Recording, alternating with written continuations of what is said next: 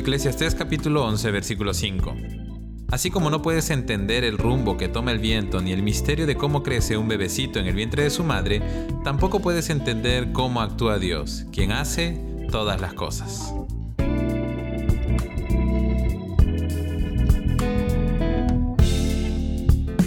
Una de las cosas que más nos cuesta a los seres humanos es aprender a soltar el control.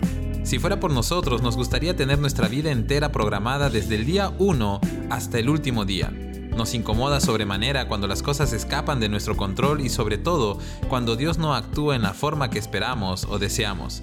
Creo que todos, de alguna manera u otra, hemos batallado con algo que me gusta llamar los misterios de Dios. Aparentemente el rey Salomón no se salvó de luchar con los sentimientos que se generan en el corazón cuando suceden cosas que no podemos comprender o controlar. Probablemente, en más de una ocasión tuvo que lidiar con la frustración que genera un anhelo insatisfecho, con la incertidumbre que resulta de no saber qué será el mañana, o del sinsabor que muchas veces queda después de ver obrar a Dios en una forma que no entendemos ni esperábamos.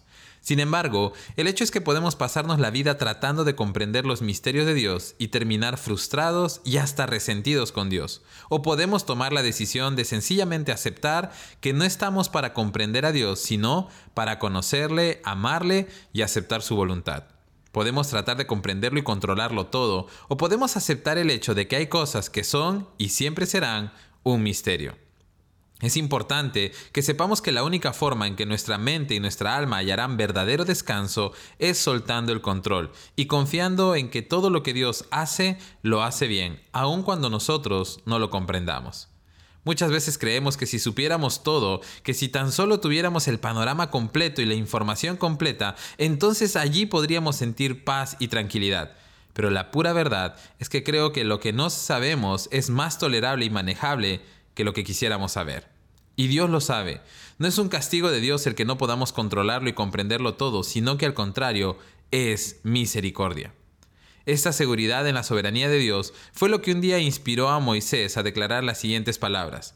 Lo secreto le pertenece al Señor nuestro Dios, pero lo revelado nos pertenece a nosotros y a nuestros hijos para siempre, para que obedezcamos todas las palabras de esta ley. Hay tanto que conocemos y hay tanto que podemos hacer con todo lo que Dios nos ha revelado que es realmente una pérdida de tiempo y energía el concentrarnos en lo que no comprendemos.